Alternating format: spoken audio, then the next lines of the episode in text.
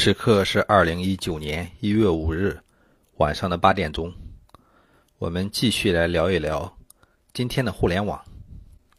我想给今天的话题起一个比较牛逼的名字，叫做“牛逼的人总是在牛逼之前就很牛逼了”。当然，作为标题的话，不能这么叫，叫“牛逼的人总是在牛逼之前就很牛逼了”。为什么呢？当然是为了躲避未来有可能的和谐或者删帖。今天呢，这是昨天晚上在群里面聊到。音频节目的审查，有些节目会无缘无故的丢失了。这是在小凤姐姐的群，也就是小凤直播室的主播金小凤的手绢铺这个群。小凤姐姐今天早晨才做的回复，意思是未来有可能会好的。然后呢，小凤姐姐又发了一篇文章，当然这是转发别人的。这篇文章呢，我看到之后引起了很大的震动。这是讲花总的。花总是谁？如果说你在这个时代没有听说过这个名字，那只能说明你对于现实非常的不敏感。我也是在看了这篇文章之后，才起了今天这个名字的。花总为什么能这么牛逼？显然，人家在这之前就已经做出过很大的壮举了。这个时间回转到一九九八年，这个时候呢，互联网尚未普及，中国的网民数量是非常有限的。当时花总只是一个没有什么名气的人物。当时有一个人得了病，应该是癌症，必须要做大手术，而这个手术费用非常昂贵。对于农村出身的这个女士叫何廷芳来说，无疑只能选择等死。当时在历史系上大二的花总听说了之后，决定发起网络募捐。可是大家都没听说过网络，有什么办法呢？花总认为这行得通，就找到了他们的教授，让他写了一封求助信。然后呢，他想办法发到了帽子大雨，赶到了福州，冲到了福州电信局，上面有个论坛，最终呢说服了里面的人，发到了论坛上。而当时接待他的一个人就是老荣，这是一个非常非常牛逼的互联网人物。如果说你懂黑客的话，你一定听说过这个名字。老荣的流光曾经是中国很多黑客的启发之地，哈。在论坛上有了这一篇文章，叫做 “SOS：一个生命垂危者的呼救”。这个帖子开始被各大论坛奇迹般的转发，然后在九八年，哈。这个账号就收到了五元、十元、一百元、二百元汇款，从世界各地雪片般的飞了过来。最后呢，募捐小组检查一下，竟然有三十万。当然，这个女士也获救了。是的，这就是花总在作为一个大学生时期的一项壮举。花总的真名叫吴东，在他很小的时候，他的父亲呢就是全国优秀文化馆的负责人。所以他看到了很多很多的书本，当然看多了之后，他就开始读很多国外的东西。当别人看时尚杂志的时候，他已经在国外看国外的网站上看国际评论了。大学毕业，他就去了上海，只用了短短三年的时间，他就成为了上海最好的公关策划。因为需要整天揣摩客户心理，客户心里虽然收入很多，他总觉得自己做成了自己最讨厌的那种人，他就。毅然决然的辞职了，时间是二零零六年年底，二零零二零零七年初，他到了四川南部的一个小山村，在这里面决定支教，支教一年嘛。他主要教历史和政治，他带给了孩子不一样的世界观，让这些孩子们知道山外面还有一个非同凡响的世界。他发现这个学校里面的条件比较差，他就开通了一个支教博客，开始撰写支教的见闻。同时呢，开始给学校里面筹集善款，很快他筹集到了很多钱，帮助学校里面实现了硬件设施的很大改善。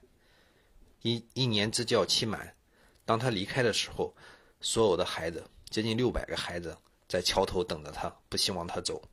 他热泪盈眶，哽咽地对校长说：“不要停车，不要停车。”零八年的五月份，吴东重新回到上海重操旧业，到某上市公司做了总监。但是呢，上市公司的老板发现很多员工在暗中募他的钱，募就是贪的意思哈。这时候呢，老板就找到了华总，希望他查一下。没多久，华总就将厚厚的一叠材料放到老板的桌子上。老板看过之后，心凉了半截，但是没有办法，这些人如果开的话，公司就没办法运作了。他于是就逐渐约见名单上的人。就意思说，你们的事情我都知道了，以后好好工作，以往的事情既往不咎了，有点像曹操当年烧掉那封信的那种，烧掉那一堆信的感觉哈。这件事情看似完成了，但是吴东呢就受到了各种各样的排挤，后来他没办法，只好就是说此处不留爷，自有留爷处，换了新工作。很可惜的就是四处面试，总在快成功的时候就黄了。他也知道是别人在搞他，他一甩手，干脆不找工作了。于是他自己创业，成立了一家软件公司，主要开发手机 App 软件，生意还算可以。但是这时候呢，他收到了一个电话，也就是自己当初告诉他们山外的世界很好。很多有些学生出来之后，发现山外的世界非常差，在做农民工和做民农民工的时候非常的辛苦。吴东听到这里，心里很不是滋味，决定亲自体验一下。于是他开始。到东莞劳动力密集的地方，做起了印刷厂的搬运工。就在这样的亲身体验中，他发现了很多不明白的东西，比如说很多农民工为什么这样，身上为什么那样等等。他把这些东西全部体验过之后，他知道这个城市的精彩并非属于每一个属于每一个人，他就想要做点什么，帮一帮这帮这帮学生。他想起读大学时最喜欢的一本书，叫《悟空传》。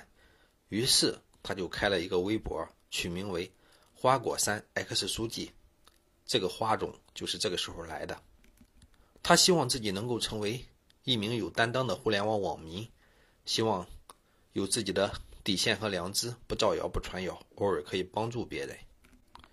时间到了二零一一年的七月二十三号，这时候花总也已经成为了一个互联网上的名人。此时，温州发生了重大的动车事故。花总在浏览图片新闻时，发现某领导戴着的手表价值六七万，他就萌生了一个想法：看看这些官员们都戴什么表。于是，他就开始全网大收集，收集了十几位、几十位官员佩戴的名表，然后呢，一一指出这疑似哪款表，大约是多少钱。没想到这篇帖子太火爆了，引起全网性的鉴表热潮。时间不久之后，就发生了著名的表叔事件，也就是陕西包茂高速公路发生翻车事故之后，陕西省安监局局长杨达才因为面带微笑处理灾祸，而且手上还戴着名表，被称为表叔。而这个杨达才有点慌了，通过微博回复：“我只有这五块表。”但是呢，很快花总就指出了他还有其他另外七块名表。想一想，这十二块名表，每一款。都几万元，这是多少钱了？很快呢，杨达才就被免了职。这个表叔事件也成就了花总。当然，这也带来了一个好事儿就是从此以后，很多人送礼的时候也不敢送表了嘛。这个这个社会总是有一些悲哀的。花总的微博账号也被莫名其妙的封掉了。没办法，他只能取了一个新的微博名，叫做“花总丢了金箍棒”，在这里面发了一个正。郑重的声明叫做“不见表”。很快，他又有了另外一个脑洞，写各行各业的装逼指南。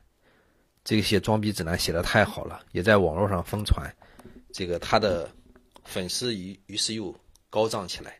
这时候，花总又做了一个装逼指南的这么一个 APP，然后呢，很快就有了几百万用户。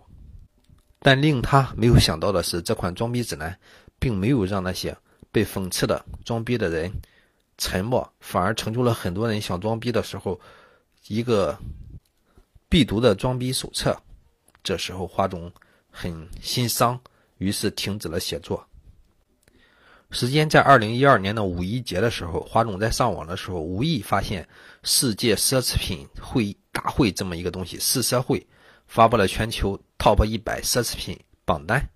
华总一看榜单，觉得不对劲，很多大众品牌都上去了。于是华总开始扒四社会的老底，这一扒，忽然发现这竟然是中国一个叫欧阳坤的商人注册的。于是他开始把这个信息发在微博上，提醒大家提防这个四四社会。一个周之后，华总就收到了这么一个恐吓信，一个叫“东北追债兄弟连”的 ID 发过来的，说不要断人财路，否则给你一刀。等我找到你，一句话都不说，只上去就是一刀。华总是个刺猬型人格，你越恐吓我就死磕。于是他开始全面揭露四社会的骗钱手段。这么一个你来我往的事件，很快就让这个两大报社《南方周末》和《新京报》关注到了，都发表了深度报道。这两家公司加上他都被这个欧阳坤给告了哈，说他们不实报道、诽谤重伤。但是呢，在二零一四年十月，北京三院开庭受理之后，这个花总。当然是胜诉了哈，但就在法院门口，花总竟然被打了，而且呢，差点被拽下车去。如果拽下车去，就会很惨很惨。咱们也知道哈，有些时候这种地方竟然间会有报复，这是很不可思议的哈。法律竟然没有能够很好的保护到华总，当然这里面还会有其他的一系列的问题。华总就是人生就是人生就受到了威胁，没有办法，他只好去了越南。在沉寂了几年之后，出于对父母的负责，他也不敢出来管闲事了。从越南回来之后，他怕别人寻仇，只好以酒店为家，从一个酒店住到另外一个酒店。结果他在某一次发现保洁保洁阿姨竟然念在用这个脏毛巾擦杯子，这可是五星级酒店啊！他就萌生了看看是不是其他酒店也有这样的情况。于是他带着闹钟式摄像头，开始大范围的拍摄。这一拍，发现几乎所有的五星酒店都是如此，他实在是愤怒了。于是他写了一篇文章，这是在二零一八年十一月十四日，他的微博上发布了《杯子的秘密》，用了十二分钟的偷拍画面，揭露了十几家五星酒店的卫生乱象，瞬间引发热议。我说你如果不看互联网，不知道花总这个名字，简直就是落伍。就是因为时间就在去年的十一月十四号，离现在非常近。花总就成名了，但是很快，花总的身份就被泄露了。第二，这个很多酒店里面都不再让他入住了。第三，他开始遭遇了人身威胁，有人给他发来信说：“我会找到你，并杀了你。”他在微博里边写了这样一句话，叫：“你们能不能想着怎么解决问题，而不是解决我？把人生这场战争打成现在这个样子。”也只好日常小心，不奢求善终了。花总在接受《广州日报》采访时说了一句很凄凉的话，叫做“我的勇气已经所剩无几，经过这次折腾，差不多也要消磨完了。我已年届四十，以后应该不会再做类似的事情，感觉没有余力了。”花总站在一个孤岛上，被一望无际的海水包围，已经架不起七彩祥云。不管怎么样。我们都非常敬佩花总，这个世界上最缺的这种人。有的人为众抱薪，不可使其避于风雪；有的人为众谋福利，不可使其孤军奋战。然而，现实情况又是如何呢？那个驾着七彩祥云的孙悟空，曾经豪气干云的唱着：“我要这地，再埋不了我心。”我要这天再遮不住我眼。看完这篇文章之后，我是如此的热血沸腾，我决定今天不做任何互联网相关的节目，也要把这个信息与大家分享。当然，也有人罗列了很多花总的黑历史，但我其实想知道的是，到底有什么样的动力能够造就花总这样的人生？他具有什么样的世界观呢？驱动着他来前进？他需要有什么样的洞察力，能够如此细微的？洞察这个世界，当他发现问题的时候，他又怎么样能有这么样的动力，促使他去做下去？他又有什么样的方法能够把这些事情全部查清，能够把这些事情统筹在一起？而且他敢于公开这些事情，又需要什么样的勇气？而这么多年来，每次都那么牛逼，这又需要什么样的坚持？我与花总的差距实在是太远了。遇到问题，他能迎难而上；面对未知的时候，他有非常强烈的预感，能够预知到趋势，他能够坚持，而且非常非常的卓越和优秀。我想他的卓越和优秀绝对不是天然产生的，一定是他的曾经诞生的历史，他曾经活着的这些过去来造就了他这样的人。每个人都不是天生卓越、天生优越的，一定是自己的努力才使自己处成的。当我们在饭店里面，当我们在酒店里睡觉的时候，可曾想过去看一看我们的东西是否健康、是否卫生呢？好吧，看了看时间，已经十五分钟了，我们这一期就到这里，我马上再录一期，顺着去讲下去。